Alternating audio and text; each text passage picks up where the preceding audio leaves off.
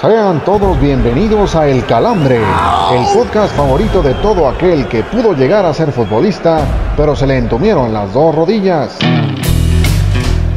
Que no se les contraigan los oídos y escúchenos la siguiente hora.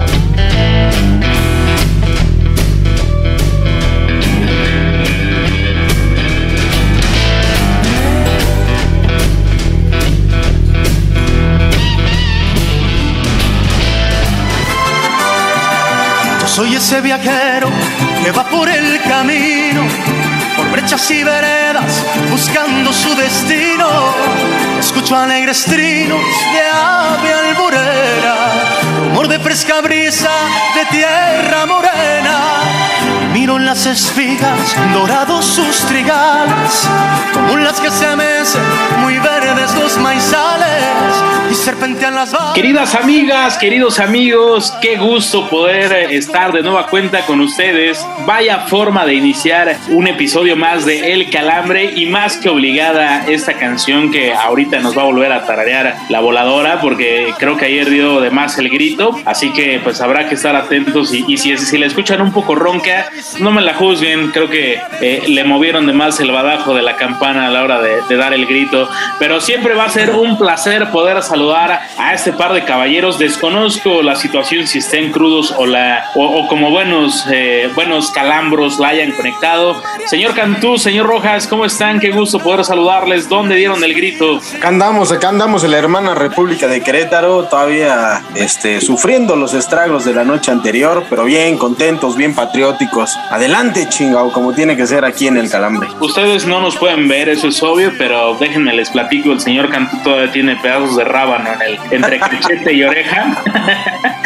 este, pero bueno, alguien que también tiene algo de, lechuga y cebolla entre muela y muela es el señor Rojas. ¿Cómo está, caballero? Qué gusto saludarle. Qué placer saludarlos nuevamente en un episodio más de Calambre el día de hoy, además de la cruda. Me estoy recuperando de una barrida con los tachones por delante. Ya sabrán ustedes a qué me refiero más adelante en este programa. No, los atendieron sabroso, pero bueno. Puta madre. Correcto, correcto sin ser, eh, bueno, más bien ya sin merecer el recalentado, vaya que nos dieron una buena recalentada que espero eh, logren escuchar. Y ya hacíamos mención de la querida voladora, ¿cómo estás? ¿Sigues viva? ¿Dónde diste el grito o quién te lo hizo dar? Y el grito desde nuestro piso número 14 Saluda primero, voladora, ¿qué es eso? Saluda, ¿ves cómo si la conectaste, pinche voladora? Pues es que hoy es día festivo y estamos aquí trabajando y... ¿Qué, dormimos juntos o qué? Como para no saludar, decir buenas tardes, buenos días, buenas noches, amigos del calambre. Invítanos un café, dinos, que nos, quieres como antes. Pero, ¿cómo, cómo los vas a saludar si ellos ni siquiera nos, nos mandan un mensajito de, este, mándame un besito, este, me gusta tu voz, nada? Oye, ya me, ya me platicaron que te vieron hoy por la mañana en el, en el desfile tomándole foto a las, a las carabinas de los soldados, ¿eh? Oye, pues cómo no, pues eso sí se antoja. Ahí estaba usted también este, con cierto personaje televisivo que hace magia, sabroseando a los elementos. Ah, caray, no, pues el tío Gamuín ya se, ya se torció, mi querida voladora. No, ahora resulta que lo desconoce. Cuidado, ¿eh? No le vayan a armar un drama. No, no, no, para nada. Drama es el que voy a armar. Si no nos recuerdas, por favor, como siempre, las redes sociales, voladoras. Ah, bueno, con tanto gusto, permíteme recordártela. Acuérdense que estamos en Twitter como el guion bajo calambre, en Instagram como el calambre podcast y en Facebook como el calambre guion podcast. Y a la voz de Viva México, cabrones, el calambre de esta semana es nada más y nada menos que para Daniel Ricciardo, que ganó el Gran Premio de Italia, su primer triunfo desde el 2018. Y pues también nos quedamos con un sabor ay amargo de boca, porque pues después de que Checo estaba a punto de treparse al podio, pues resulta que siempre no, que debía 5 segundos y 5 pues, segundos, tanto en la pista como en la cama, siempre serán importantes, señor Cantú. Pero pues enhorabuena para Ricciardo. Sí, Mario, no sé por qué dices lo de los 5 segundos en la cama, pero bueno, este, mí no me, no me queda ese saco, pero este, a ver, lo, triste, lo de Checo sí, pero más triste el trabajo del, equipo, de la escudería, ¿no? De, de, Red Bull. Digo, más allá de lo que sucedió con el choque que después terminaron chocando, ahora sí, chocando sus carritos entre Verstappen y, y Hamilton, para mí es error totalmente el equipo, sobre todo por la parada en pits. A final de cuentas, esa parada detona que eh, Verstappen salga prácticamente a la par de Hamilton, que tenga que pelearse la posición y a final de cuentas, pues que se, que se trepe Verstappen encima del, del auto de Hamilton, que por cierto, eh, pues libra, libra la vida, ¿no? Después, con, después, de ese, eh, después de ese accidente. Y lo de Checo, pues bueno, en el sentido de la carrera, de lo que pudo hacer dentro del circuito, malo de si consideramos todo el fin de semana, la clasificación le fue muy mal, muy mal. Eh, pero pues ahí está, trabajando Checo Pérez. y lo de Richardo, pues interesante, interesante lo que está haciendo. Regresa otra vez al podio después de algunos años de ausencia. Y también le regresa a, su escudería también esa posición donde hace muchísimo tiempo que no, no, no estaba. Sí, sí, ya, ya mencionabas bastante bien el, el, choque muy similar a la México-Cuernavaca que tuvimos el domingo pasado en la Fórmula 1. Y señor Rojas, eh, pues un Richardo que precisamente también eh, en algún momento llegó a vestir la, los colores de Red Bull, ahora gana con otra escudería, pero yo creo que también este tipo de situaciones y circunstancias le empiezan a generar eh, pues una presión extra al piloto mexicano Checo Pérez porque al final cuando tiene que puntuar no lo termina por hacer. Mira, al final puntuó porque pues, quedó entre los, los que se llevaron puntos, ¿no? Pero finalmente, digo, independientemente de lo que pasó con Checo, sí es de destacar el tema de, de Daniel Ricciardo porque además está bueno esto de que, de que de repente gane otra escudería, ya estamos hasta la madre que siempre ganen, o Valtteri Bottas, o Lewis Hamilton, o en este caso Verstappen, que es el que está de líder. Pero sí, lo de, lo de Checo ya empieza a haber un tanto de presión, hasta de sus mismos eh, colegas, ahí está el pinche chillón ese de Pierre Gasly, este, diciendo que él merecía ese asiento y la chicada, y que él no entiende por qué Checo está ahí, pues ahora sí que agua y ajo, cabrón, o ahora resulta, ¿no? Que muy, que muy pinche reata cuando lo corrieron para que entrara Checo, ¿no? Pero bueno, ya y volviendo al tema de Richardo, pues sí, creo que, que al final pues es interesante el, volver a ver otra escudería ganando, eh, sea la circunstancia por la cual haya sido. Y este, y pues como decías tú, enhorabuena para, para el piloto, este, que ya tenía un rato de no ganar, como, como decíamos, y, y al final pues eso solamente es, hace que, que, tenga más sabor esta temporada de la Fórmula 1, que ha tenido de todo y la verdad pues ha estado bastante interesante. Correcto, correcto, señor Rojas, pues fuerte abrazo a Daniel Richardo, que estoy seguro en algún punto de su vida nos escuchará. Así que de nueva cuenta, viva México, caballeros, viva el calambre, viva el señor Oscar Rojas, viva el señor Cantú. Arriba la voladora, pero arriba del más, y más esta bandera. Este, vámonos ya al bajón. Antes de que te vayas con una sonrisa en el rostro, Lupita, te dejamos con las peores notas de la semana. Presentamos el bajón.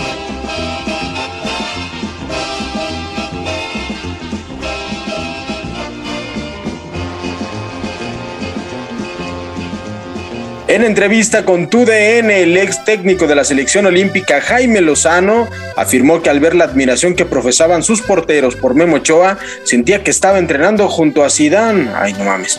Si bien admitimos que Memo se rifa cuando juega con la selección, lo único que nos queda decirle al Jimmy es que si no la va a controlar, mejor que la reparta para andar iguales.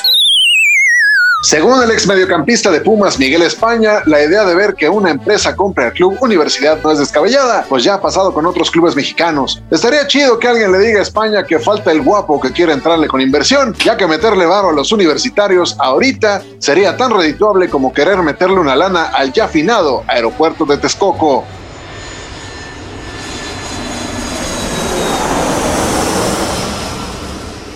Raúl Gudiño, arquero de Chivas, aseguró que el juego ante Pachuca del fin de semana lo verán como una revancha tras su eliminación en el torneo anterior, ya que los motivaría más para obtener el triunfo.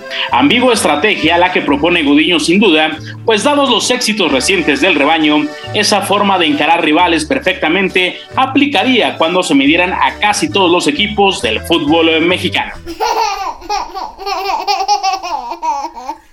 Lo que queda, lo poquito que queda del Chicharito Hernández dijo ignorar si la prensa en México lo menciona para regresar al Tri, pues según él, la vida sigue si no lo llaman a la selección.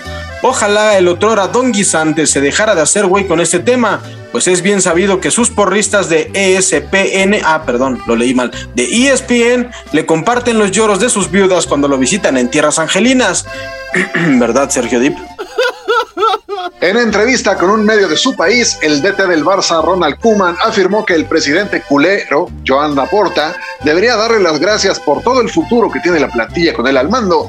Los aficionados de los otros equipos sí agradecemos ese futuro del que habla Koeman, pues en el presente todo es risa y diversión para nosotros, tras verlos arrastrar la cobija contra el Bayern en la Champions. La Asociación Japonesa de Fútbol declinó organizar el Mundial de Clubes este diciembre debido a los problemas que ha tenido el país del sol naciente para controlar la pandemia del coronavirus. Desde esta redacción aplaudimos la decisión de los japoneses y exhortamos a los otros países a no promoverse para organizar ese evento que no aporta un carajo al desarrollo de este deporte. Si no sabes qué pasó el fin de semana en los deportes, entonces la cruda es para ti. Pruébala.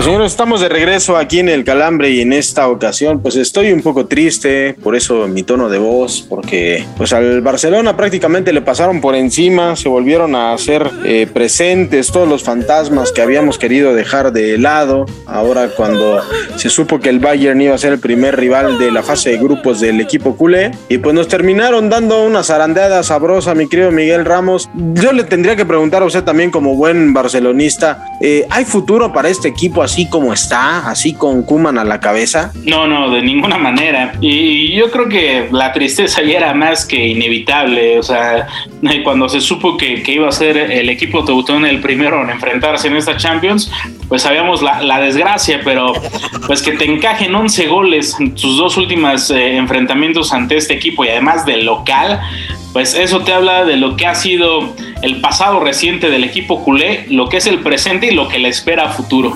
Señor Oscar Rojas, usted también como pues como archirrecontra rival del Barcelona y más allá de que se regodee del resultado, se, ¿le gusta esta versión del Barcelona? O sea, le, le, llama la atención lo que está viendo con el Barcelona, sobre todo por los, por, por, los duelos directos que puede tener con el Real Madrid, que al final de cuentas es su equipo, o le da mucha hueva? Pues mira, Héctor, la verdad yo de lo poco que he visto del Barcelona fue el partido del, del pasado martes y además otro partido más de liga.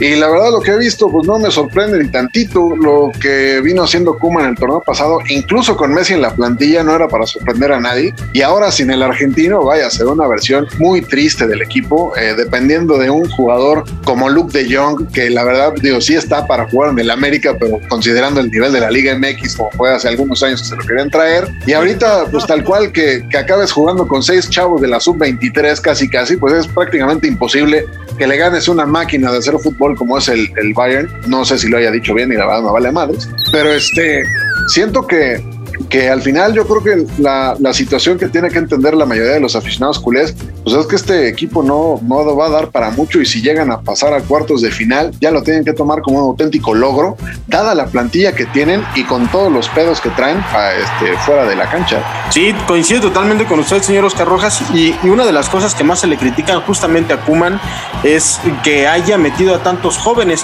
Hay parte de la prensa de España, señor Miguel Ramos, que ya lo está criticando porque asumen que esto fue como evidenciar, uno, que la plantilla primera pues no, no sirve, no funciona, pero segundo y más grave es que los haya metido para hacer prácticamente nada y para dejarlos exhibidos como que son el futuro, un futuro pues que no es muy promisorio para el equipo. Yo creo que el que queda más exhibido es el técnico holandés, querido Héctor, porque digo, una cosa es poder tener la oportunidad, ganarte la oportunidad, eh, queda claro que, que también terminan por ser una pseudo solución, porque tampoco es que veas la banca y tengas mucho de dónde escoger.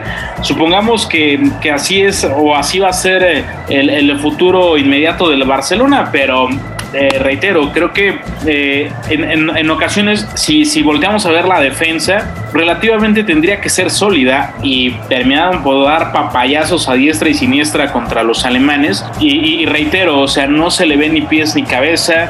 Eh, no creo que Kuman termine la temporada con, con, el equipo de Barcelona y tristemente pues está, está haciendo esto una bola de nieve para, para el conjunto de la, de la ciudad condal.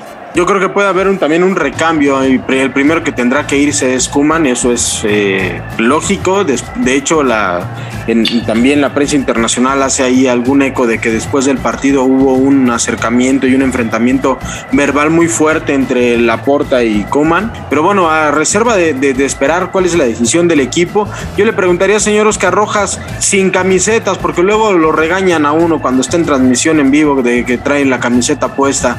¿Podrá ah, el Barcelona? A ganar algún título este año? Pues seguramente, no sé si ya han jugado por el Joan Gamper, y este, yo creo que yo creo que este sí lo pueden ganar. De élite, señor Oscar Rojas, no mames, también usted. Usted, usted dijo un Bueno, bueno, estoy acá, estoy haciendo la a la Juventus, ¿eh? Tampoco es que se lo hayan ganado a un, a un equipo de medio pelo.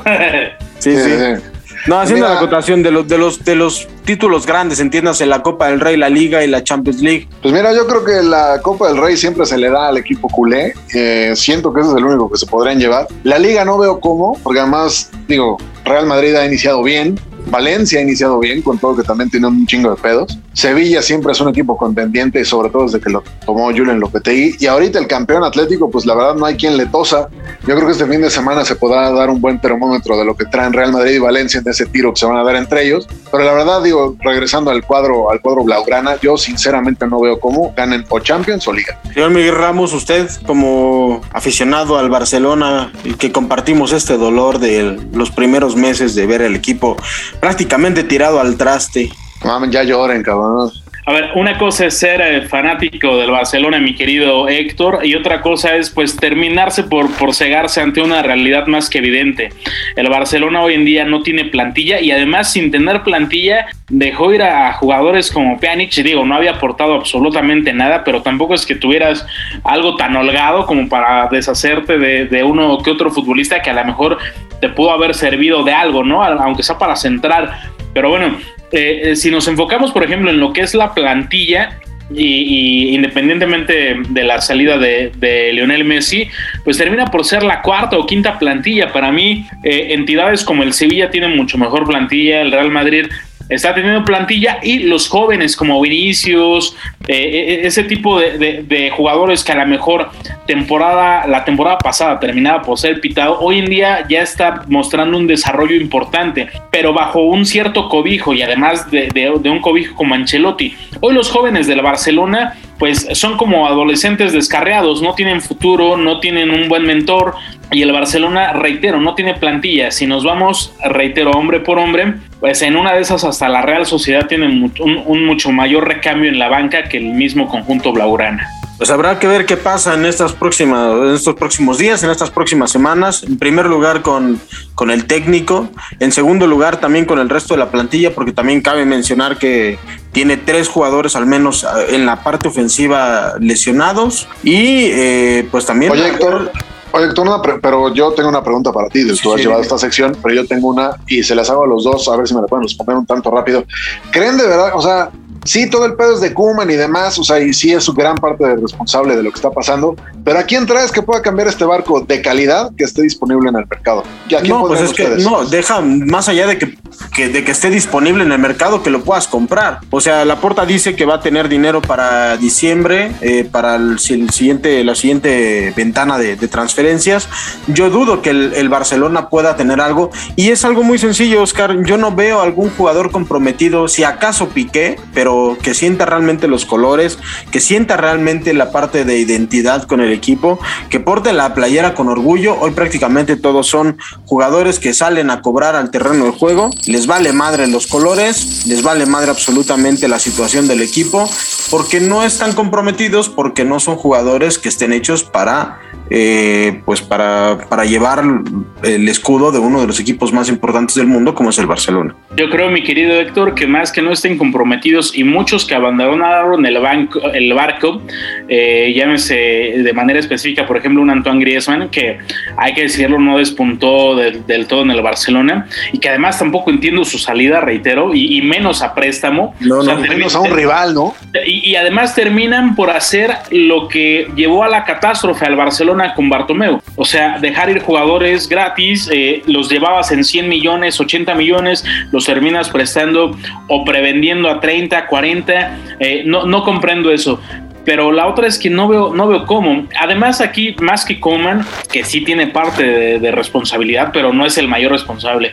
Para mí, el mayor responsable sigue siendo eh, José María Bartomeu, que yo no sé si hoy en día le dé la conciencia para poder descansar. Y decían quién podría llegar. Yo creo que sí es momento de empezar a recargarse en gente que ama al Barcelona, que siente, los colores y que independientemente de que es una catástrofe la que se vive hoy en día, pues es también momento de sacar el pecho y yo sí trataría de apostar, de prácticamente darle la mitad de la rambla en su contrato a un hombre como Xavi Hernández. Como no pudimos solos con el changarro, llegaron los refuerzos con el calambre de oro.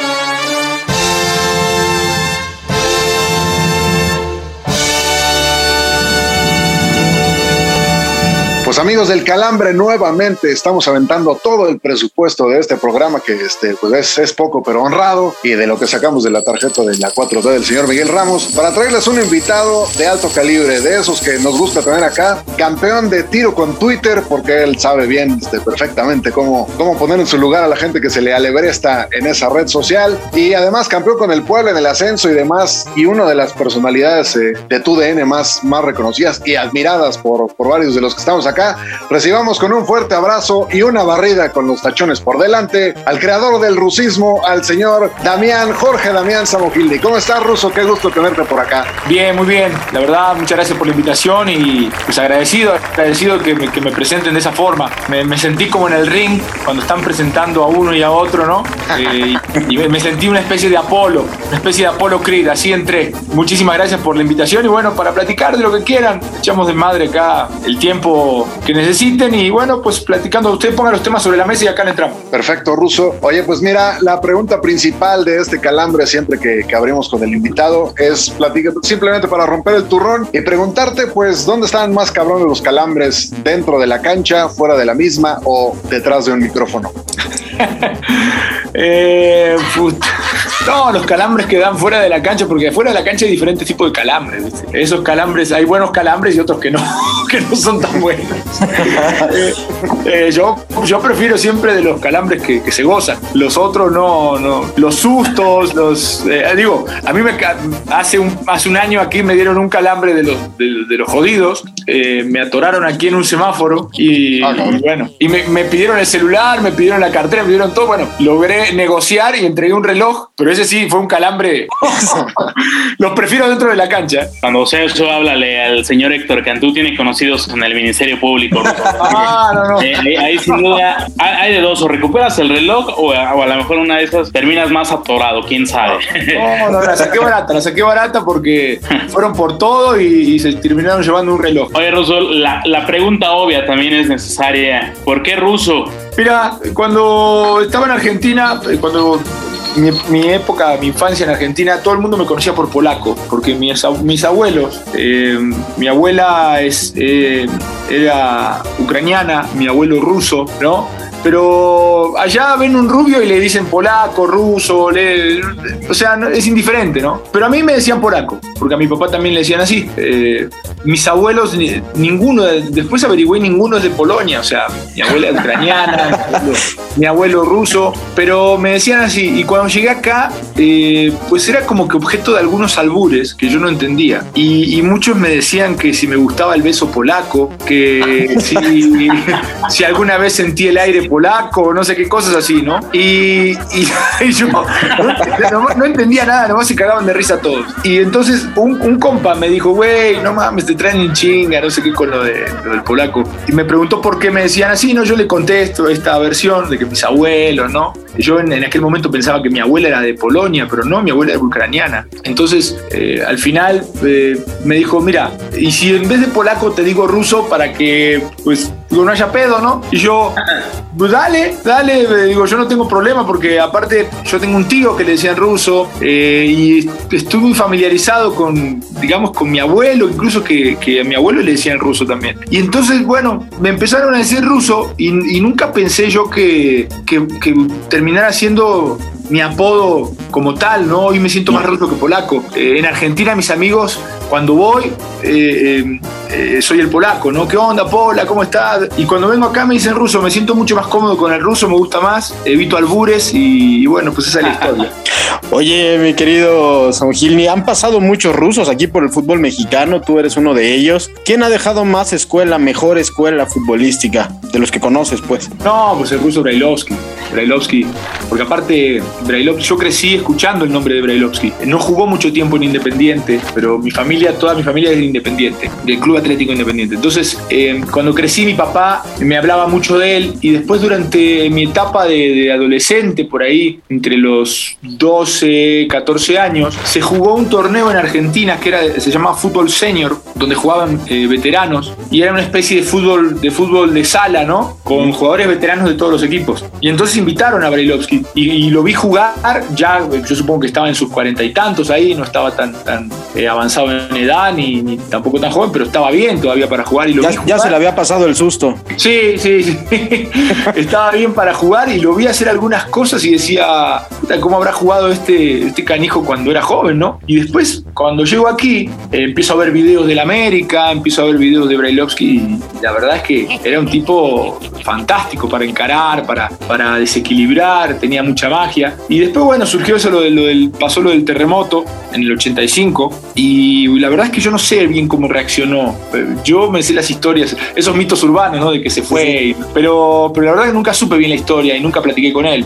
A mí como persona, eh, no lo conozco mucho, he tenido un par de veces la oportunidad de saludarlo nada más, pero como futbolista, pues es un tipo que es muy reconocido. Yo creo que él es el que más tal vez ha marcado apodo, ¿no? O, que mejor lo ha, lo, ha, lo ha sentado o lo ha llevado. El ruso Peña es otro que me tocó conocerlo, jugar con él también, que tuvo su época importante en Necaxa. Entonces, bueno, pues hay, hay, dos o tres, ¿no? Que creo Adomaitis, hay dos o tres ahí que pueden, eh, que pueden dejarle el, fútbol mexicano y el apodo en alto, pero yo creo que Brailovsky, yo me quedaría con Brailovsky. Oye, Ruso, eh, una pregunta, ¿cómo se da el primer contacto tuyo con, con México? ¿Y cuál es la primera sensación que tienes de venir a, a nuestro país? Deja tú a jugar fútbol, sino a hacer tu vida. Mira, mi primer contacto con México, con, con, con, el fútbol mexicano, fue el Cruz Azul. El Cruz Azul subcampeón de Libertadores. Ese fue el primer equipo que vi consciente ya de, del fútbol mexicano. Y cuando lo vi jugar dije, puta madre, qué bien que juegan estos. ¿De dónde salen? No? ¿De dónde salieron estos muchachos? y yo lo, lo, que veía en ese fútbol de Cruz Azul era al Matute Morales, que surgió de Independiente. Yo alcanzaba pelotas, era el recoge balones en Independiente y Matute Morales jugaba en la reserva. Y yo siempre le decía a mi papá que había un número 10 ahí que la rompía, uno bajito, medio gordito, ¿no? Chuequito, chueco así. Eh, pero era canchero para jugar el Matute y jugaba. Eh, me acuerdo perfecto de él porque cuando debutó, cuando eh, jugó su primer partido, yo le comenté a mi papá que iba a jugar el, futbolista que yo siempre seguía en la reserva y cuando jugó el, primer partido fue la figura de la cancha, ¿no? En Independiente, con 18 años, 19 años, 18 años. Entonces, después me lo encuentro que estaba en Cruz Azul a los años, ¿no? Y, la verdad es que, pues, sí, creo que ese Cruz Azul marcó una época, ese Cruz Azul nos sorprendió a muchos y yo ya estaba como que viendo a México porque me habían dicho, hey, hay una posibilidad en un año, ¿no? Y ya me traían como que visualizando de México. Y después cuando llegué aquí, mi primer contacto fue llegar a Cuernavaca. Me gustó mucho. Eh, Cuernavaca era en aquel momento una ciudad más tranquila, eh, con fiestas, sí, pero más tranquila en muchos aspectos y, me agradó mucho el clima, todo. Eh, la verdad es que, fueron, fueron agradables mis primeras semanas. Y después, bueno, caí en Acapulco a hacer pretemporada, caí en, León y, fui conociendo México y hoy creo que conozco más México que, que Argentina, pero al final de cuentas me enamoré de México México, es un país hermoso y, la gente me ha, me ha resultado extraordinaria. digo, en todos lados se cuecen en todos lados hay, hay culeros, como se dicen, pero la, la forma de ser del mexicano, la alegría, el trato, la cortesía, todo eso que uno eh, ve los primeros meses te marca, porque uno viene de Argentina, en donde tú estás comiendo con un grupo de, amigos y te dicen, che, pásame la sal, ¿no? Pásame el azúcar. Es una orden, cabrón, ¿no? O, va un cabrón, eh, no hay lugar, ¿no? Para pasar, eh, está tu silla, estás en un restaurante, no hay lugar para pasar, y viene un cabrón y casi que te mueve la silla y pasa, ¿no? a la gente le vale madres la, cortesía. Y entonces acá tú ves que la gente te dice, por favor, me, das chance, ¿no? Me das posibilidad de pasar. Ah, sobre pues, por favor, ¿no me podrías alcanzar el azúcar? ¿no? Te dicen, ah, cabrón. Dices tú, estos, estos señores de dónde, de dónde se educaron? Porque en Argentina somos salvajes. en ese aspecto. Somos muy silvestres. Y entonces, eh, como que te va gustando todo eso, te va haciendo ver un México más cálido y todos festejan, ¿no? O sea, es para a mí me encantó y me fui como que enamorando de la cultura mexicana y cuando menos me di cuenta pues ya me, gustaba vivir acá, comía tacos con salsa, picante y pues hacía lo que hacen todos los mexicanos, ¿no? Me siento muy, muy involucrado en la cultura, muy adaptado ya, sin ningún problema y, es algo que me encanta y, y valoro mucho y siempre presumo ante, ante mis amigos en Argentina cuando estoy por allá. Sí, ahora que hablas de la educación ruso, si, si de repente escuchas que te empiezan a mandar besos, este, también es, un símbolo de, educación acá en el, en el calambre de alguno de, de, los otros dos personajes. No, no te me saques de onda. ¿eh? Este, oye,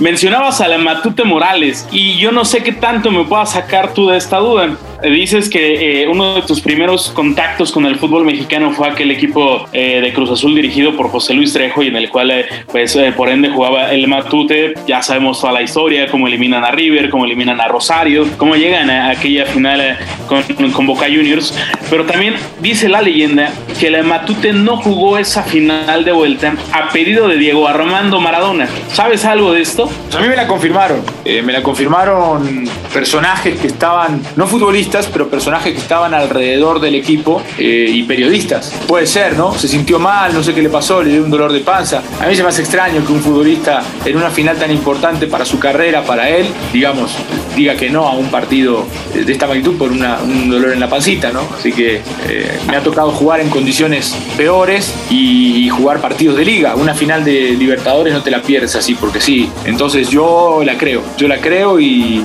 la verdad es que qué triste que haya sido así, ¿no? Si es verdad, solo él sabe esa, esa circunstancia, qué triste, pero yo creo que con él en la cancha y jugando seriamente ese equipo de Cruz Azul ganaba, porque de por sí les pegaron un toque, ¿no? Y, faltó nada más tal vez en ese, en ese último tercio del campo su gran capacidad para asistir, para desequilibrar, incluso para hacer, para hacer goles. Pues yo creo que, que si es verdad, pues solo está en su conciencia, ¿no? Que, que, lo que haya pasado, pero, pero a mí me la confirmaron, ¿eh? Me la confirmaron. Hey, mi querido Ruso, ya hablabas de tu llegada a México.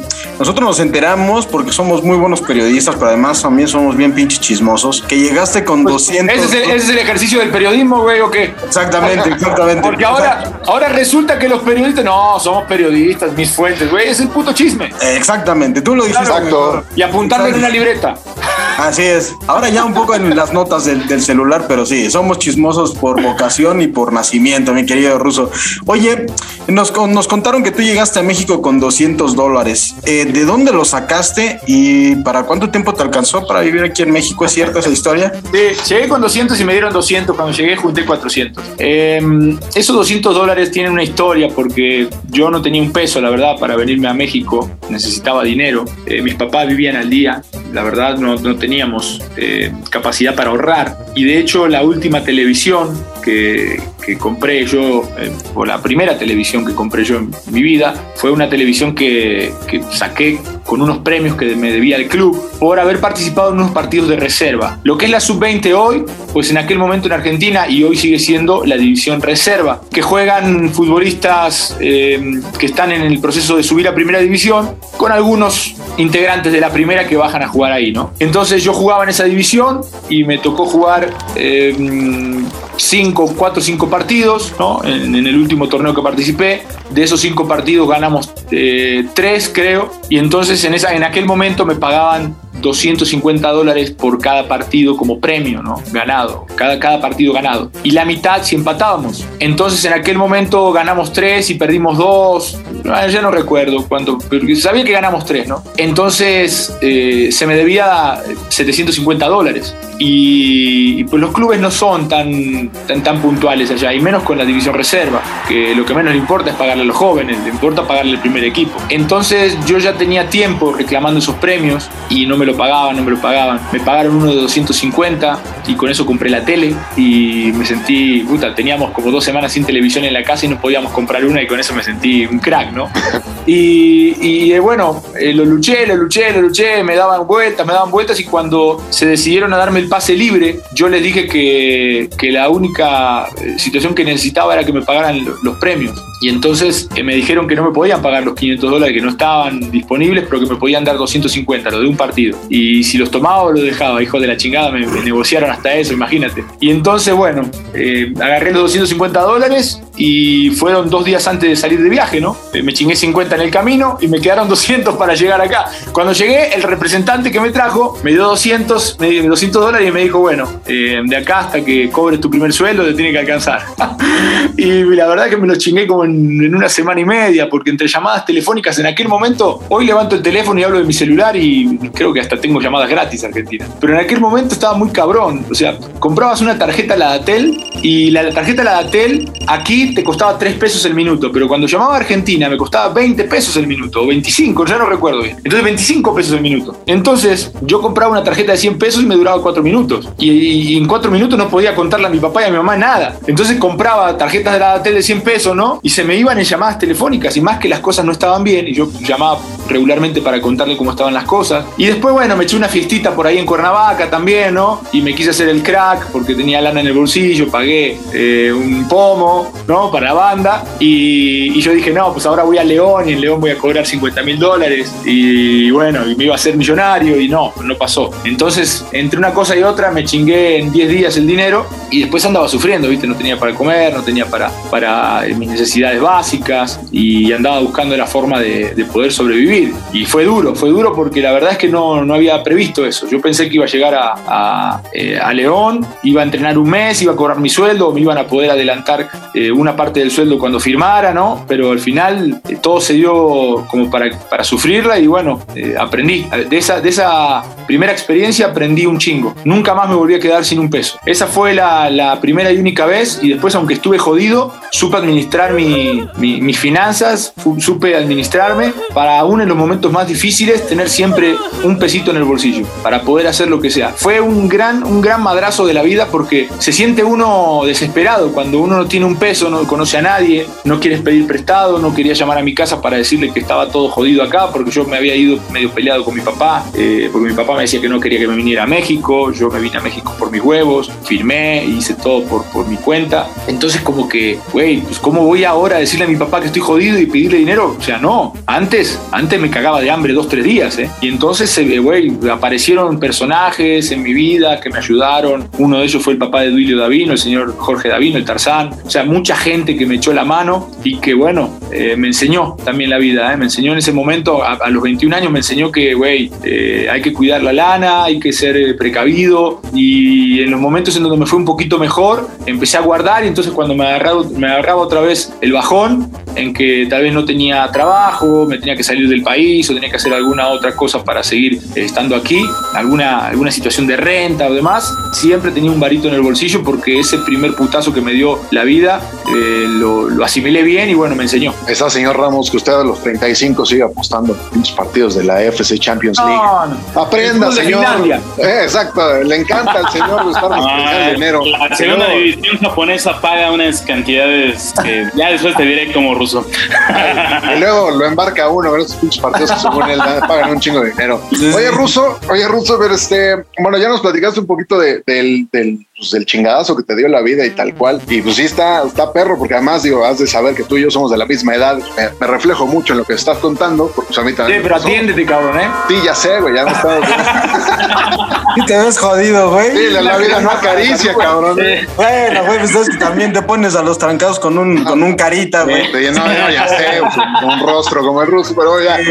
Oye, ruso, em, ya nos platicaste de, de Jorge Davino como una persona que tuvo una gran influencia en tu vida, en tu vida personal, digamos, pero en la vida dentro de la cancha, ¿quién dirías tú que fue la persona que más marcó tu carrera como futbolista? El Chelis, con todo y que la gente piensa que lo odio, ¿no? La gente piensa que lo odio, pero el Chelis, el Chelis, el Chelis eh, me rescató, el Chelis me proyectó, el Chelis me dio la oportunidad y dentro de la cancha él y, la verdad, haciendo un párrafo aparte y poniendo por encima del Chelis porque se me estaba olvidando, mira, soy rependejo, se me estaba olvidando, te podría decir dos personas o tres ¿no? Tres personas. Porque al final influyen, influyen directamente estas tres personas en lo que pasó después en la cancha, ¿no? Y lo que pasó con, con el Chelis. Eh, directamente el Chelis, porque fue el que tomó la decisión de, registrarme, el que tomó la decisión de proyectarme y el que confió en mí, incluso para, para dirigir o para auxiliarlo en la tarea de, la dirección técnica. Fuera de la cancha y previo a esa, a esa decisión del Chelis, el que metió presión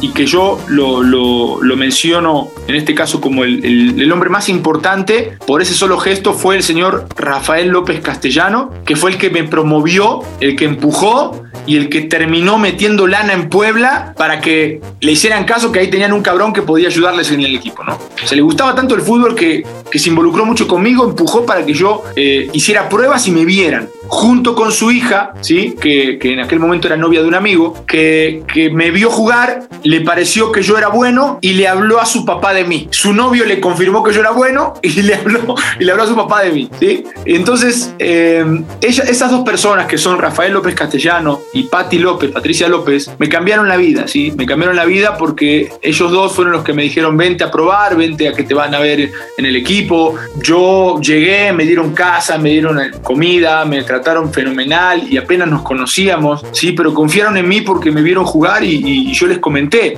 que estaba buscando una oportunidad y me dijeron, órale, ¿no? Ahí está, ahí está el pueblo, muéstrate. Eso, ellos dos. Y sumaría a mi esposa hoy, pero en aquel momento mi novia. Fue muy importante en que yo siempre continuara entrenando, en los momentos en donde me bajaba un poquito el ánimo, que suele ser normal, me metía unos cachetazos y me decía, güey, dale, o sea, tú puedes, cabrón, yo confío, vas a poder, yo, yo sé. Y a mí ella siempre me dijo, no, güey, si vas a trabajar, trabaja en algo que te permita entrenar, trabaja en algo que te permita crecer, trabaja en algo que te permita eh, seguir eh, proyectándote físicamente, técnicamente, para después ir a probarte el, semestre que viene, ¿no? No dejes de entrenar. O sea, eso lo, eh, lo, promovió ella. Entonces son esas tres personas y el Chelis, por supuesto, dentro del campo, ya en, en lo que es, ¿cómo podría decir? Ya en cancha, pues él tomó todas las decisiones. Primero yo como jugador y después ya como, como auxiliar, ¿no? Al, final, cuatro personas importantísimas en mi vida y bueno, pues eh, sigo, sigo estando muy agradecido con todos, muy, muy agradecido con todos. Eh, sigo teniendo comunicación con todos, menos con el Chelis, al cual eh, pues le agradezco mucho, pero no, no, no tenemos, tenemos química, no sé qué chingado, ¿no? ¿Viste cuando no te llevas con alguien? No se puede, güey. Ni él conmigo, ni yo con él. No digo que sea el problema él, ¿eh? Porque yo también tengo un carácter de la chingada. entonces yo me enojo, digo las cosas de frente, muy frontal, soy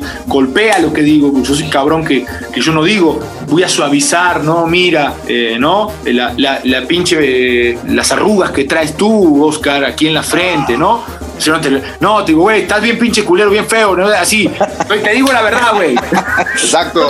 ya nos vamos a mira, yo también traigo, ¿eh? Eso. Ahí está. Los golpes de la vida, cabrones. Esa ya era la segunda amarilla, Ruso. No, güey. Yo, sí, yo, soy muy, yo soy muy directo. No, eh, fue un ejemplo este pendejo, pero fue un ejemplo. Pero yo soy muy directo, no soy así de decir, güey, a ver, voy a suavizar lo que digo para que no se ofenda. Ey, cabrón, la cagaste por esto y por esto. Y a la gente a veces no le gusta. Y a mí sí me gusta que me digan, güey, la cagaste, ruso, porque mira, fuiste un pendejo porque hiciste esto y esto. Y yo no me quedo así como que, puta, me dijo pendejo. No, me dijo que la cagué y me enfoco en los errores y enfoco en tratar de mejorar. Así soy yo. Y entonces, como yo soy así, trato así a la gente y a veces la gente pues lo choquea eso, ¿no? Y ese es un gran defecto que tengo. Y yo creo que, que tanto él como yo somos diferentes en muchos aspectos y puta, chocamos al momento de decir las cosas, aunque él también es un, es un canijo que muy honesto en cuanto a... Sí, es muy frontal también. Sí, muy frontal, pero, pero chocamos, chocamos y eso pues a mí no me gustó esta última vez y antes y fíjate que ni siquiera nos peleamos esta última vez. Nos peleamos como técnico jugador. Como técnico jugador discutimos muchas veces. Pelearse entre comillas, no de palabra. Eh, pero, pero discutimos muchas veces y, y ya ahora en este último tiempo como entrenadores, pues la verdad es que yo ni quería discutir. Yo sabía que, que teníamos fricciones. Entonces dije, no, no voy en ese plan. Voy en un. Voy a, voy a ser un pinche Buda, cabrón. O sea, voy a, a meditar y cuando me diga algo, pero la verdad es que mi proceso interno, cada vez que me tenía que tragar las cosas que tenía que decir, pues era más cabrón, no me aguantaba, entonces ya no, pues ya, ya agarré por salud, dije no, ya no, y por eso, por eso fue que me fui. Pero igual le agradezco mucho porque ha sido un, tipo muy importante en mi vida. Pues queda, queda claro que eh, también, bien o mal, estás marcado por, por el Chelis, ¿no? independientemente de las confrontaciones. Claro decías, que podrían ser muy diferentes, a lo mejor terminan por ser muy parecidos, ¿no? en, alguna, en algunas circunstancias. Y, y, algo de lo, de lo que te quería preguntar, porque digo, los que estamos de este lado, la mayoría mayoría somos eh, futbolistas frustrados o, gente que quiso llegar en algún momento dado y, por X o Y, y ni tuvimos la oportunidad y en muchas ocasiones ni el talento. Pero algo que también nos llama la atención es cómo son los vestidores y, y en particular ese vestidor de, del Chelis, eh, cómo era, porque se hablan desde cosas malditas hasta cosas mágicas, ¿no? A, la rifa de las, televisor, de las televisiones, eh, golpes, o sea, se, habla de todo. ¿Qué tan mágico? O, aquella, vez que, aquella vez que hicieron, que hicieron de esto bolita todos para, para mantenerlo en el cargo. O sea, se hablan de, de cuántas. Sí, era, ir al, cielo de repente pasar por el purgatorio y terminar en ocasiones en el infierno. Fíjate que el chisme luego de los periodistas distorsiona un poco las cosas. Lo del Chelis empezó, yo me acuerdo porque bueno, pues yo viví el proceso desde sus primeros partidos. Empezó para motivarnos en una pretemporada poniendo una pinche tarjeta de Liverpool o de no sé qué, del Soriana, no sé qué chingado era, como de 500 pesos, 1000 pesos, en una, en una prueba, ¿no? Que hicimos. Puso como una tarjeta de 500 pesos porque no había mucho presupuesto al principio. Entonces, para, para que eh, cumpliéramos una prueba que consistía en, en, una competencia, en nadar hasta un lugar y llegar, y bueno, el que agarraba la tarjeta se ganaba la tarjeta. Entonces, para, para ir en chinga, pues puso ese premio ahí, ¿no? Y así empezó. Terminando la pretemporada, íbamos eh, sumando puntos y al final de la pretemporada, el equipo que más sumara puntos en cuanto a las diferentes tareas que había que hacer, supongamos, eh, se trabajaba 10 días en pretemporada, ¿no? Y entonces los equipos iban variando, iban cambiándose. Y entonces hoy te tocaba con el equipo azul, bueno, el equipo azul tenía que competir contra el rojo y el verde, ¿no? Eh, y en esos tres equipos había diferentes competencias. tal vez estos primeros tres días se trataba de recuperar la pelota. Eran trabajos enfocados en recuperación de la pelota. Entonces esos tres, estos, esos tres días competíamos. Y el que más pelotas recuperara, el que más disparos evitara, el que trabajara y, todo contabilizado, ¿eh? Eh, sumaba, sumaba, supongamos 10, 10 puntos, 20, 10 puntos y 5, ¿no? los tres equipos. Y entonces a cada futbolista le daban 20, 10 y 5. Entonces al otro día armaban otra vez los equipos diferentes, pa, pa, pa, mezclaban y te tocaba otra vez competir. Y ahora ya no era recuperación, ahora era, eran tres días de trabajo ofensivo, ¿no? Entonces en esos tres días había trabajo ofensivo. Entonces, ah, mira, el equipo que ganara eh, haciendo más cantidad de goles en definición, el equipo que, que ganara eh, en los interescuadras, que no eran interescuadras, eran espacios reducidos, el equipo que ganara, así, otra vez, 20, 10 y, y 5 así. Entonces iba sumando. Y aunque te cambiara de equipo, tú sumabas 20, si ganabas, sumabas 10 o sumabas 5.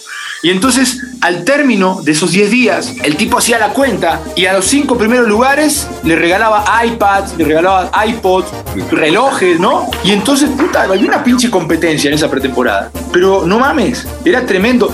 El que tú hagas un regalo no quiere decir que el regalo sea el fin o que el, regalo sea una motivación eh, que no, no. A ver, todo tenía un porqué, ¿no? La neta, por esos premios nos partíamos la madre, nos partíamos la madre. Y el día que dijeron que era día libre en pretemporada y que hicimos unas olimpiadas que según eran amistosas, ¿sí? Pero había una, un, puntaje para el que ganara esas pinches olimpiadas que había que jugar al mini golf, había que jugar igual nos, nos pusimos en la madre, güey. Había que nadar, había que hacer un chingo de cosas y terminamos más cansados, güey. Todo, era un, todo llevaba un porqué y ese equipo estaba en permanente competencia. Y eso lo aprendí. Lo aprendí, lo valoro y lo aplicaría. No sé si gastaría tanto como gasta el Chelis, pero lo aplicaría tal vez de una forma diferente, pero, pero lo aplicaría. Fue una gran idea y después lo fue elevando porque obviamente después llegamos a primera división, se ganaba más y ya que te compran un pinche iPod de 700 pesos, 1000 pesos, al futbolista cuando gana 100 mil le vale madre, ¿no? Entonces ya eran un iPad de 10, era, no sé, bueno, eran diferentes premios, ¿no? Entonces pantallas de plasma de 15, de 20, de 20 bolas. Entonces dices, güey, todo tenía un porqué, ¿no? Seguía, seguía viendo esa competencia, era para fomentar la competencia. La verdad es que eh, manejó bien esa parte del grupo. Después, el, vestidor, pues hubieron problemas, hubieron problemas, eh, como en todos los vestidores siempre hay pedos cuando las cosas no van bien. Y en aquel momento el equipo estaba mal, yo traía ya la relación media fracturada con Chelis, por una situación en donde a mí me, me, saca, me, me, banquea, me banquea porque me, me vio en el, o alguien le contó que me vieron en el aeropuerto yo fui a recibir a mi madre que venía a, a, México y justo vino en el vuelo donde venía el equipo de River Plate a jugar aquí a México. Yo me encontré con un compañero de River, lo saludé, alguien nos vio, no sé quién, alguien nos vio. En aquel momento eh, yo estaba en negociación de, de, mi contrato para renovar, ¿no? Y entonces una de mis, de mis apuestas, de mis cartas para, para presionar un poquito a, a la directiva del Puebla para que me hiciera un buen contrato, que es lo que yo quería, y un contrato largo, yo quería un contrato de cinco años, porque estaba ganando una, la verdad, una mamada, estaba ganando en Puebla, primer torneo, o sea, me lo llevé con puros premios, ¿no? Y no pagaba renta porque me prestaron una casa, pero me quería mudar porque vivía en un lugar medio complicado, medio jodidón, entonces quería ganar un poco más y bueno, me fueron alargando. Y cuando ya tuve mi primer torneo en primera división y estábamos entrando en esa zona de salvación, yo empecé a negociar con la directiva de Puebla y yo quería quedarme cinco años, quería un contrato de cinco años, ellos no querían, querían hacerme un contrato de tres, eh, que no estaba mal, la verdad, pero bueno, yo dije, a ver, güey, yo tengo 28, hágame un contrato de cinco años y ya lo vamos viendo, ¿no? Y entonces en esa negociación yo agarré y le dije, bueno, miren, pobre fui siempre, y si me tengo que quedar libre y me tengo que ir a jugar a Guatemala, me voy a jugar a Guatemala, le dije. Pero yo quiero firmar un buen contrato y quiero que, que, me reconozcan estos, estos dos años que jugué aquí en el club porque yo llegué gratis, mi carta no les costó, mi primer torneo me lo pagaban, me, me pagaban 20 mil varos y entonces yo decía, yo quiero que me reconozcan un poco al nivel, no al nivel de lo que ganan los equipos como América, pero sí, dentro de lo que es el plantel, que me reconozcan, ¿no? Mi esfuerzo. Aparte yo tenía 28 años y tenía que facturar. Entonces ahí entré con esa parte de la negociación en donde yo les dije, hey, para presionar. Yo, no pensaba quedar libre o irme libre. Yo quería renovar con el Puebla. La verdad es que pues tuve que presionar un poquito. Entonces le les dije esa frase. Le digo, bueno, yo entonces me voy, libre a Guatemala, donde sea, porque ellos me dijeron que, entró en AINE ahí en la discusión y pues ellos me dijeron que me iban a aplicar el pacto de caballero. Y entonces yo se la, se la volteé y les dije, bueno, yo me voy libre, pobre fui siempre, pero me voy libre a Guatemala, si es que es necesario jugar, no tengo ningún problema. Y me la van a pelar, les dije, ¿no? Y entonces se ve que eso llegó a, a oídos del Chelis y pues se enojó. Y entonces al, ver, al que alguien le dijera que yo estaba eh, con la gente de River y pudo, pudo echarlo a volar. Y entonces entre semana me trajo en chinga, me gritaba, me provocaba. Y entonces un día reaccioné, me sacó del entrenamiento y ya me, me, sacó del partido que jugamos el fin de semana. Entonces perdimos contra Toluca, al Chelis lo corren, y yo estaba con mi familia, ya estaba, mi, mi mamá estaba aquí, eh, estaba comiendo en un restaurante y bueno, me dicen, güey, vamos a hablar con, con la directiva para, para que, que, se quede el Chelis. Y mi primera reacción fue, ¿qué? si este güey me, este güey me quiere cepillar y me, me trata la chingada. Bueno, la cosa es que estaba justo ahí, lo, lo platiqué con mi mamá, con mi esposa, les conté y les, les ofrecí una disculpa porque nos teníamos que ir a la casa del Chelis a, a hablar con él. Y bueno, me tragué mi orgullo yo también, porque la verdad es que habíamos tenido una semana donde me dijo muchas cosas, donde yo me calenté, donde incluso en la pretemporada también me había apretado mal, me había él dicho cosas que me, me dolieron, que me, me, jodieron mucho. Y entonces yo traía, viste, traía el pinche, aquí yo no me lo olvido, cabrón, entre aquí el corazón, traía el rencor y la pinche memoria me decía, güey, ¿no? No podía eh, tan fácil doblarme. Pero bueno, aflojé y ese día fuimos y, peleamos porque se quedara y después, bueno, nos salvamos. Eh, el, el, equipo estuvo, se unió en aquel momento y al final pues nos partimos la madre y logramos la salvación. Pero con Chelis pasamos muchas cosas, por eso te digo que es una relación larga, es una relación complicada. Tengo más peleas con Chelis como jugador y, te, y él de técnico que con mi esposa, güey. Creo que llevo 20 años con mi esposa y me he peleado dos, tres veces. Con Chelis nos agarrábamos muy seguido y eso pues como que afectó un poquito la relación luego. Pero, pero bien, eso no quiere decir que, que, que no tenga mi admiración y que no, no tenga mi agradecimiento. Pero en esta ocasión pues es Semana Patria, entonces vamos a decirla, vamos a intitularla la, este, la dinámica dando el grito con el ruso. ¿Te parece bien? Dale, dale. Hecho. En esta dinámica vas a tener que escoger ya sea vodka, tequila, una canción de mariachi o un antojito mexicano que le invitarías al personaje que te vamos a mencionar. ¿Te parece? Dale. A Jesús López Chargoy, ¿qué le invitarías de lo que te mencioné? López Chargoy, ¿qué, qué, qué opciones tengo?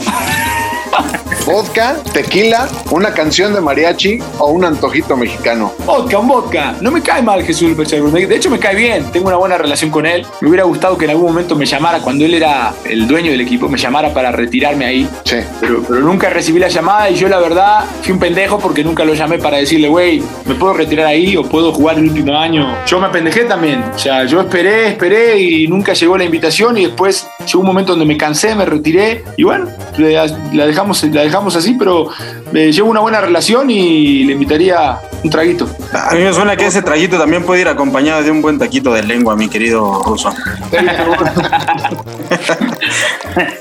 Oye, Adesio de María, mi querido ruso. ¿Adesio? Lo que quieras, puede ser un tequilita o alguna canción de mariachi que le quieras dedicar. Un mariachi, un mariachi, sí, un mariachi. Le, le dedicaría, eh, no sé, el rey.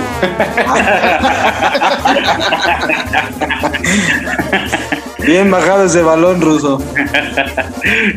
Oye, Ruso, a alguien que hoy en día es tu compañero y hablando de inclusión, al perro, a Enrique Bermúdez, ¿qué le, qué le, qué le imitarías? El perro, un tequilita. Un tequilita. El perro es tequilero y, y es un tipazo, es un tipazo. Eh, me ha tocado conocerlo tal vez un poco más tarde de lo que me hubiera gustado, porque yo como jugador pues no prestábamos atención de repente a, a, a la gente que, pues que está en los medios, tratamos de, de aislarnos un poco no los conocemos, nos reconocemos, pero tratamos de meterlo en lo nuestro para no, no caer tanto en escuchar las críticas y los halagos, porque hacen mal. Entonces uno se aísla un poco, ¿sí? Eh, pero ahora que lo conocí de este lado, es un tipo muy chingón, es un tipo realmente un personajazo. Sí. Súper reconocido donde va, donde se para, tiene más pegue que cualquier pinche futbolista que se pare ahí. Es un cabrón que lo conocen eh, en todos lados y he tenido la fortuna de narrar con de, de narrar y yo comentar con él y de estar en, en, un partido del mundial, o sea, la verdad, sueño cumplido. Invitaría ahí su, su tequilita, su tequilita porque es tequilero el perro. Oye, Ruso, y a, bueno, cuando iniciamos la entrevista decíamos que eras uno de los, de los bueno, el creador más bien de la filosofía rusista. Y yo quisiera preguntarte, ¿qué le invitarías a uno de esos güeyes que ha cuestionado esa filosofía rusista? A un tal Martín del Palacio con el cual te has agarrado varios veces en Twitter. ¿Qué le invitarías? No, todo bien, güey. Mira que yo no lo conozco personalmente. Lo que pasa es que eh, Martín es un tipo que, que, le gusta opinar de todo, ¿no? Son de esos tipos que solucionan el mundo detrás de la computadora y que sabe de todo. De comillas, sabe. un abrazo para Martín. Y, y entonces de repente cuando, cuando ves que pone al, al, yo hay veces que no me puedo aguantar porque tuitea, tuitea, de tanto como si conociera la vida perfectamente y la vida te, te, da muchos son muchos cambios en la vida. La vida no es nada fácil nadie conoce perfectamente lo que pasa en la vida cuál es el próximo paso qué es lo que va a suceder y el tipo pareciera que, que tiene un manual no para vivir y no es así. De repente cuando se mete un poquito en el fútbol y lo veo pisar ahí el palito pues me meto a, atenderlo. Pero no no eh, todo bien con Martín todo bien. Le, le puedes invitar un pambazo porque trae el chorizo adentro, mi querido. Eh, sí, un eh, sí, sí, Así ya queda bien atendido nuestro, daría, nuestro, sí, colega. Su abracito, su abracito de tamal. Exacto. Oye, a César Luis Menotti, querido ruso, ¿qué, ¿qué, le invitarías? A César Luis, es que César, César es más de vinito, creo. es de tinto, César, de charlas largas, de coñac tal vez. Es, es, lo conocí poco a Menotti, lo tuve en algunos entrenamientos cuando tenía, recuerdo un entrenamiento a los 14 años, recuerdo algunos entrenamientos a los 17 y recuerdo después eh, haberlo, haberlo visto a los veintitantos aquí. Eh, sí, sí, le invitaría un trago porque la verdad fue un, primero un gran apoyo en cuanto a que él me pidió en un par de ocasiones y eso hizo que, que, que a mí me contrataran en Tecos y que, que, el Puebla y que el Chelis se fijara en mí. Él habló muy bien de mí estando en la tribuna yo estaba jugando un partido amistoso contra Puebla y eso lo escuchó Chelis y después influyó en la decisión final. Y después cuando el flaco Menotti estaba en Tecos, él, él, supo que yo estaba en Puebla y me vio jugar un torneo y me quería huevo, me quería huevo y hablaba y hablaba para que me llevaran como refuerzo. No me llevaron como refuerzo y, y renunció. O sea, fíjate que, que, Flaco Menotti renuncie porque no te llevan de refuerzo está cabrón. O sea, tampoco yo, sí, soy Rafa Márquez, güey. Ni lo fui, ni nunca, nunca hubiera pensado que fuera un jugador de, de, esa, de, ese tamaño, de esa importancia, pero el Flaco renunció porque no me llevaron a mí, llevaron a, a, a un uruguayo. Entonces, al final todo lo que hizo después como que me benefició en cuanto a que la directiva de Tecos estaba tan metida con que el flaco me quería y me quería que fueron por mí y pagaron lo que quisieron en Puebla. Y eso me benefició para bien personal y para también tener un equipo que me quisiera tanto y a mí me diera la oportunidad de irme con ellos, ¿no? Porque yo cuando vi que Teco me quería, me ofrecía cinco años de contrato y me ofrecía aquí y allá, dije, vámonos, o sea, vámonos. Y la verdad que eh, el flaco Menotti tuvo mucho que ver. Saludos al Pato Sosa, que creo que fue el que llegó entre El Patito Sosa, que fue compañero mío. Oye, mi querido Ruso, ya para terminar esta dinámica y esta entrevista, ¿qué nos invitarías a cada uno de nosotros, los tres eh, co-conductores del Calambre? Empezando por el señor Oscar Rojas. Pues chorizo argentino para, para los tres, ¿no? chorizo argentino, chorizo argentino. Para los cuatro, porque José Ramón también. Sí, también a José Ramón dice que para que demos bien el grito, pues no hay pero porque luego se siente, luego se siente si no lo invitan a la fiesta, sí. No, pero un chori, un choripán, un choripán bien, no, dejemos el albur de lado. Un choripán, como debe de ser. Un choricito argentino, ¿no? Partido a la mitad, chimichurri, ¿sí? Un poquito de jitomatito, mayonesa. Vamos, chingón. se cobra, se, factura, se factura en el calambre con esa, con esa receta del ruso Samogilny, al cual le vamos a tener que agradecer enormemente, de verdad, el que haya estado con nosotros. Oye, güey, espérame, espérame tantito, la neta sí se me hizo agua la boca, güey. Ahora se alburea, los rusos se están poniendo de pechito. Hey. No, no, yo sé, yo sé, o sea, dejando el lado, sí, se me antojó un, buen asadito, pero bueno. No, es que el chorizo argentino, en todos lados, viejo, en todos lados es deseado. Continúe, señor Rojas, después de la autoensartada que me acabo de dar, por sí, favor. Sí, sí, de hecho, sí.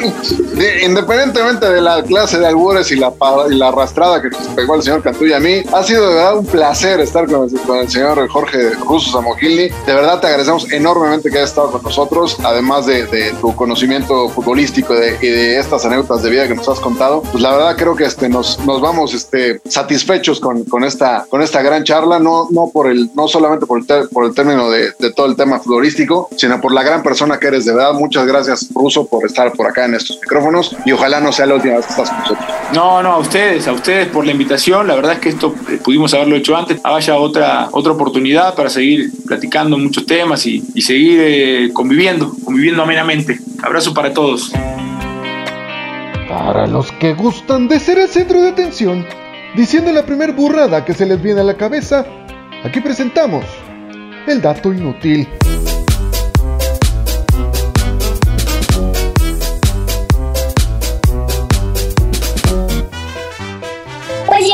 Al momento más inútil de este H podcast, porque llegamos al dato inútil, porque les platicaré que un día como hoy, pero de 1821, ay, no, no, no, no, un día como hoy, pero del 2018, Patrick Mahomes logró 10 touchdowns en sus primeros dos partidos como quarterback en la NFL, un muchacho prodigio del deporte de las tacleadas y las mallitas. Y los mayas, digo, no, eso es otro, ¿eh? perdón. Es que, No, es que me quedé. Sí, No, no, me quedé pensando en esos güeyes que dicen que el panball no es deporte y siguen un deporte donde están puro güey grandote agarrándose las nalgas todo el partido, pero bueno, ya esos son detalles de, de cada quien. Oye, sí, Patrick, Patrick Mahomes, una, una personalidad de los, de los jefes de Kansas City, que por cierto quisiera mandar un enorme y gran abrazo a mi cuñado que está en el cielo. Gran, gran, gran fan de los jefes de Kansas y este, acá continuaremos este, sirviendo a su legado, la CEO de este podcast y su servidor, cómo no. Abrazo, abrazo fuerte. Oye, el, el que quién sabe si se va a encabronar es Hoslar, porque si se encabrona, seguramente la respuesta nos va a llegar como en 15 días de aquí a que logra descargar el podcast. Su todito card, creo que todavía no le, no le Ah, alcanza para nos vamos a escuchar el ya. episodio, el nos vamos a- episodio en el que participó. Eh, Nos vamos a enterar ya cuando se le haya descargado este el episodio pasado, ya pasó el medio tiempo del Super Bowl que viene, ¿no? Así que este, fuerte abrazo. Y este, no, qué bonito, qué bonito es hablar de, del NFL, ¿verdad? Uh, sí, no, Este, giro de placer. De, de la NFL de tus delfines de Miami, señor Miguel Ramos. No, no, no, yo, yo- yo soy acerero, pero eh, lo, lo que sí tengo que decir es que el pinche lunes por la noche pasado fue un juegazo que Sí. nadie sabía qué chingado estaba pasando. Yo sí porque le había metido lana, pero este es la única manera de estar entretenido con esa madre. Exacto. Oye, he de decir que ahora sí la voladora se pulió con su dato inútil. ¿O no, señor Cantú? Eh, más o menos digo, está más recientón, este, pero pues empezó así como tratando de darnos un dato inútil así histórico que ya me había emocionado y sale con su mamá de, del dato de la NFL, pero bueno, está bien, se lo vamos a dejar pasar porque está empezando una nueva temporada y porque además Patrick Mahomes pues está llamado a ser una de las grandes estrellas, no solamente de esta temporada, sino de la década, ¿no? Compitiendo ya directamente directamente con Tom Brady. Ah, tenía que sacar usted a su macho, pero está bien, que le vamos a perdonar. es que yo, yo, yo sé que sigue, que sigue derramando lágrimas por la partida de Tom Brady de los Patriotas. Así es, voladora, una cosa muy interesante, tu dato inútil, ¿eh? te felicito, qué barbaridad. Muchas gracias, señor Rojas. Fue un, un dato inútil que, que llegó de los de los rincones de, del internet, ¿verdad? Que, que, llegó de último momento. Y bueno, yo sé que les gusta el fútbol americano, añoran tener al señor Hoslar de nuevo en las filas de este, de este programa educativo deportivo. Eh, que bueno que les haya gustado, para que vean que no todo es este fútbol y el juego del bolillo, ya. Y el señor, el señor este Cantú regresa con el, con el señor Brady y como ustedes con sus águilas me caen, no manches, ya varíenle tantito. Ya, voladora, eh, eh, eso está de más, porque además tú no tienes que chingados discutir cuando tus birrias están peor que perro en periferia. Exactamente, cálmate tú, pinche corintellado, región 4, por favor. Gobiernate. El Club Guadalajara es un estilo de vida, no una moda. Ya, danos las pinches redes. Ya, no, ya cállate, ya danos las pinches redes. faltó no decir mames. arriba la 4T. Sí, no, no mames, es un honor Ay, estar sí. con Obrador. No, no, Hasta entre los perros hay razas, hasta en el hockey hay equipos, no friegue. hasta en los perros con cuerno. Ah, no, no. Pero sí. ahora, por enésima ocasión, danos las redes sociales, si fueras tan amable. Bueno, ya después de tanto relajo y después de que los alcoholes han surtido efecto en esta persona que entabla la inteligencia artificial, vámonos con las redes sociales. Estamos en Instagram como El Calambre Podcast, también estamos en Twitter como El Guión Bajo Calambre y en Facebook como El Calambre Podcast. Ahora sí me salió, señores, pueden despedir el programa. Ni respiraste, voladora. No, ya la- se, se- se tragó la risa, güey, como Sí. otras cosas que se ha tragado en esta vida, pero bueno. Exactamente. Señor, yo sé que usted, señor Héctor Cantú, extrañaba estas despedidas mías. Así que, a ritmo de lo que nos dio el guion del Tivoli, aquella película de ficheras en los 70, señor Miguel Ramos, ¿algo que agregar? Eh, ¡Viva México, cabrones! Muera la 4T y arriba el Barcelona. Señor Héctor Cantú, este que sigue maltrecho después de la, de la pinche paseada que le observan a sus rayos ahí en Querétaro, ¿algo más que quiera usted compartir? No, güey, a los rayos y al Barcelona, ya quiero que se acabe esta pinche semana de pesadilla, pero disfrutamos muy bien la noche mexicana, así que todavía nos quedamos con ese buen sabor de boca. Así es, pues a nombre de la voladora, del señor Héctor Cantú, del señor Miguel Ramos, agradeciéndole nuevamente al Buzo Samogilni. Yo soy Oscar Rojas y Sivan, a la voz de Sivan se peinan. Nos escuchamos la siguiente semana, si gustan, en esto que se llama El Calambre. Hasta la próxima. Solicitamos su colaboración para regresar a este podcast la próxima semana. Les demostraremos que no padecemos de nuestras facultades mentales. A continuación, partidos políticos. Arran- me arranco. Vale. Mientras no arranques la, la verdura. No, no, no. No, eso todavía lo ocupo. No. Me lo están pidiendo para el segundo. Esa chinga. Que se vea. Bueno, me la están pidiendo para el segundo. Me lo están pidiendo para el segundo. Échalo. En la cara. No. Este. Ay, no, Ah, no, cara de- Qué no, pedo. Qué bueno que se está grabando todo esto, güey. Como que sí se enamoró del invitado de hoy, ¿verdad? Ya, ya, ya, ya. Después de los putazos que te soltó el ruso, ya le quise pero la rusa, güey. Pero las redes sociales, por favor, querida voladora. Ya las dio, güey. Ya las dio, güey. Se pueden dar cuenta, yo, yo sí la traigo. Eh, más, más-. Nada más que conectar. A ver, tú, el camote poblano. Sí, a ver, este. A ver si como ronca duerme tu choripán. No sé, bien. Vamos con el bajón. La traes tú.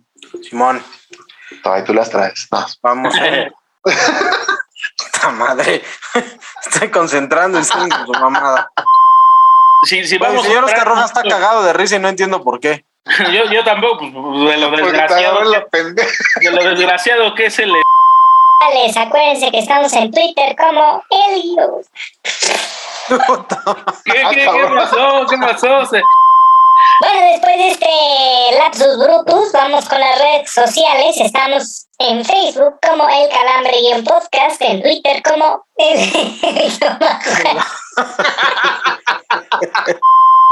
No, a ver. Voladora, toma tres. Las redes, si fueras tan amable. Muy bien, pues ya después de tanto lapsus brutus.